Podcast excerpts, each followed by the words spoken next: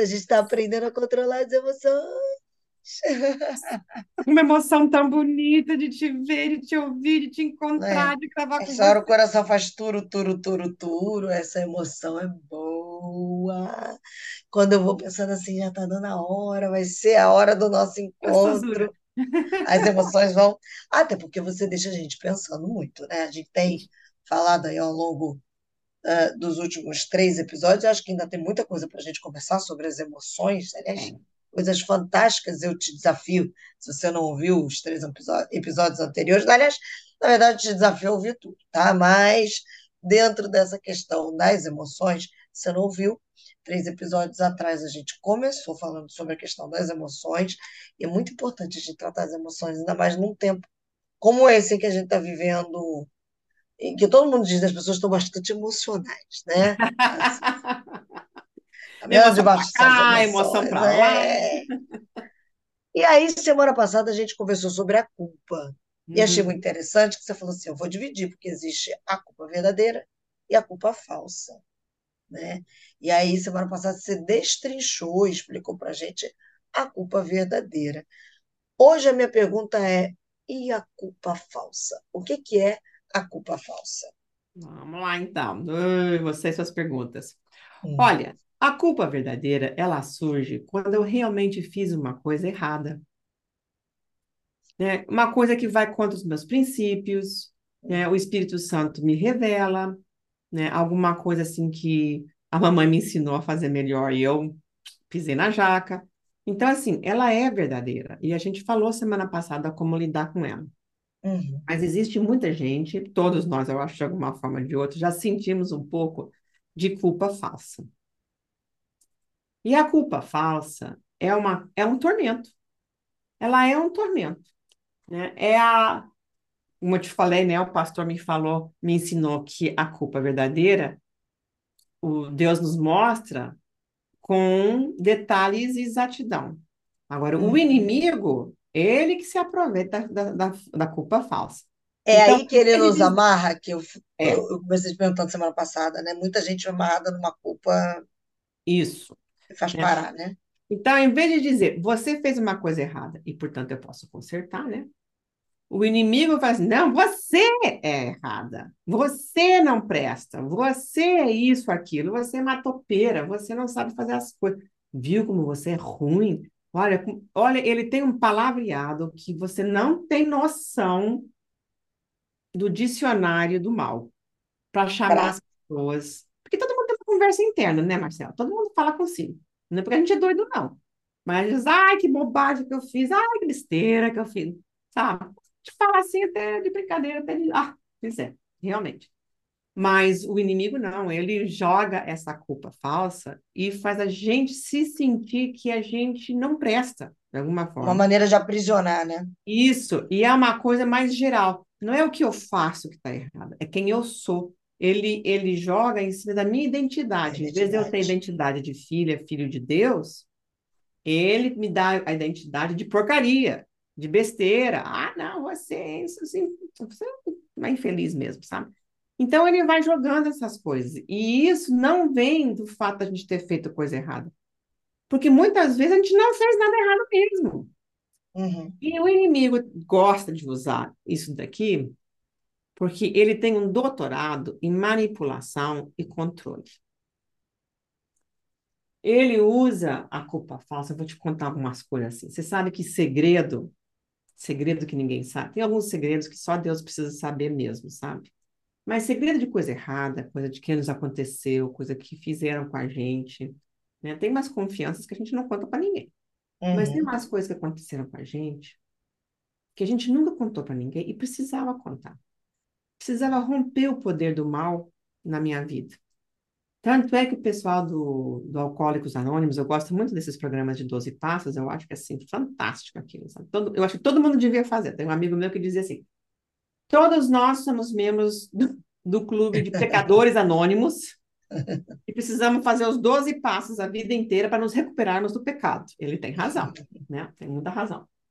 Mas a gente vai lá e tem umas coisas que a gente precisa. Então, eles falam muito que a gente precisa fazer uma confissão para um outro ser humano de absoluta confiança, fazer uma lista dos meus pecados e confessar a uma pessoa, Pessoa, interessante.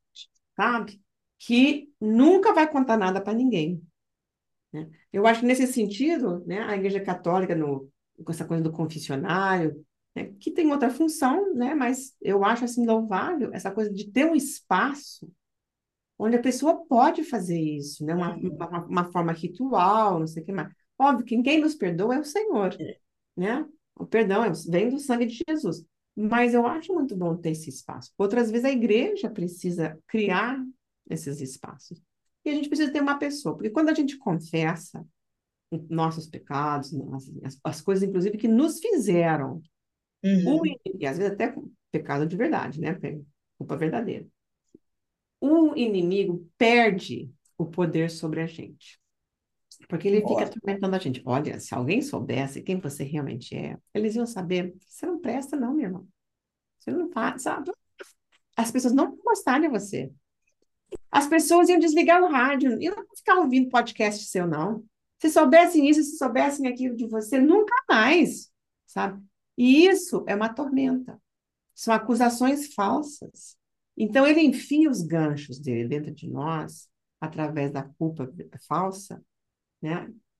Às vezes até, às vezes até com a culpa verdadeira, e vai nos manipulando. Olha, manipulação e controle, você já me ouviu falar, né? Tem cheirinho, Uhum. Cheiro de enxofre.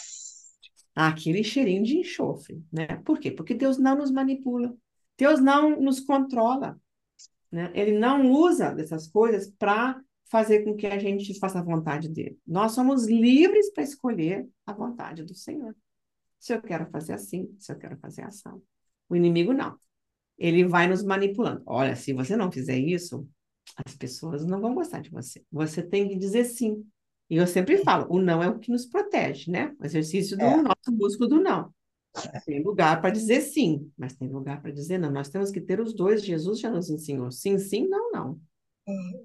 Então ele aproveita muito e é uma, é uma voz de condenação.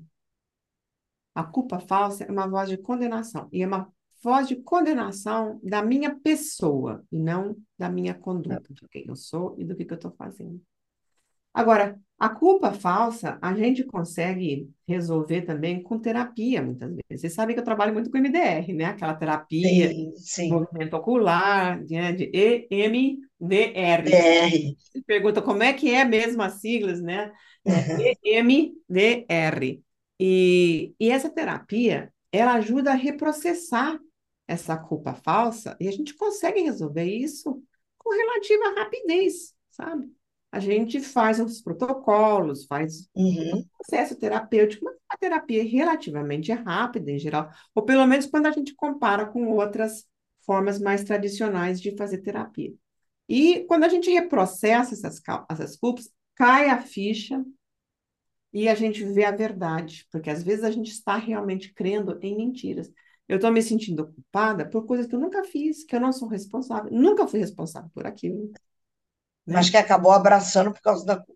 Mas eu acabei abraçando por causa de trauma, por causa de lembrança ruim, coisas que me fizeram, né? Uma vez eu estava ouvindo uma pessoa falando assim, ai, porque fizeram coisas muito ruins comigo quando eu era criança. E ela comentou com uma amiga, assim, muito, essas coisas íntimas que a gente fala, e ela Uhum. disse para ela assim, tão lindo, disse assim, olha, isso não diz nada a teu respeito. Diz a respeito, fala a respeito do que fizeram a você. As pessoas do mal que fizeram a você. Olha, foi tão libertador. Ela diz, ah, é mesmo, né? Esses pensamentos não são meus. Eles têm a ver com aquilo que me fizeram, me fizeram de mal. E aí a gente vai se libertando dessas coisas. Graças a Deus, a gente vai se livrando desses trem tudo. Então tá aí, Marcelo. Tô encantada. Impressionante, né? É impressionante quando você vai falando e a gente vai vendo quanto essa culpa falsa ela estaciona a vida de tanta gente, né, Ah, estaciona. Ela bloqueia, Bloqueia, ela né? impede o desenvolvimento emocional, né, espiritual da pessoa. As pessoas às vezes acham, não, se Deus soubesse o que que eu realmente fiz, como se ele não soubesse, né? Se não Se soubesse. Deus soubesse o que eu fiz, nunca que ele vai deixar entrar no céu. Ah, eu já cometi o pecado sem perdão, que não é isso. Um pecado que não nos deixa entrar no céu é rejeitar a salvação que Jesus nos dá. Não tem outro, não tem nada. É sim realmente rejeitar tudo isso que o Senhor nos oferece através da pessoa do Senhor Jesus Cristo, tudo que ele alcançou para nós, né? Na cruz, com o seu sangue nos lavando, nos limpando, nos purificando, né? Nos livrando da culpa verdadeira e porque isso também é vontade é, de Deus. É, é, é, isso aí. E às vezes a gente toma decisões e tem comportamentos em função de uma culpa falsa que não tem nada a ver a gente fica enganchada em relacionamentos tóxicos por causa de culpa falsa. Ah, não, porque coitado. Não, não tem esse negócio assim. Eu não, eu não gosto de coisa bonzinha. Ah, o fulano é muito bonzinho. Não quero ninguém bonzinho. Quero gente boa. Quero uma pessoa que seja boa. Ele é tá bom. Ele é boa. Aí sim, porque o Senhor é bom. Ele não é bonzinho, não. Deus não vai pensar que Deus é bonzinho com a gente, porque ele não é bonzinho. Né? Então, a gente não passa a mão na cabeça das pessoas que, que têm essas situações assim, sabe? Porque aí as coisas. As coisas estão erradas, elas estão erradas. Mas a gente tem que avaliar. É uma culpa verdadeira, a solução é uma. É uma culpa falsa, a solução é outra. O que, que você acha, Marcelo? Eu achei sensacional, já estou com minha mente aqui trabalhando. Eu tenho muito mais perguntas que dentro desse panorama da culpa, né, do erro, é, existem pessoas que ficam aprisionadas porque se sentem culpadas, porque sentiram raiva, porque sentiram ira, estão presas em ressentimento, amargura, ódio. Tudo isso são coisas que eu quero te perguntar nos próximos episódios. Ah, o povo vai ter que esperar, Porque né, eu queria que você esclarecesse isso para a gente, nos ensinasse de fato a lidar com isso para que possa viver, como você bem disse, essa liberdade. Né? Gálatas 5.1 diz que foi para a liberdade, que Cristo nos libertou, e o apóstolo Paulo ainda faz o adendo, ó, não se coloquem no jugo de escravidão novamente. É. E tem muita é. gente que, por causa das emoções, é está no jugo. Exatamente. Então, você me aguarde, tem muita coisa por aí. Combinado. Então tá, te espero semana que vem. E olha, se tiver alguém que está precisando resolver culpa falsa, culpa verdadeira, a gente tem o Cura para o Coração. Olha aí, como é que faz para se inscrever? Mensais, uma vez por mês, a gente se encontra numa segunda-feira de noite, às sete horas da noite, das sete às nove. E a gente trabalha essas coisas. Trabalhamos as nossas emoções, trabalhamos as, as farpas, as coisas que estão nos atrapalhando, as coisas que nos impedem de crescer mais.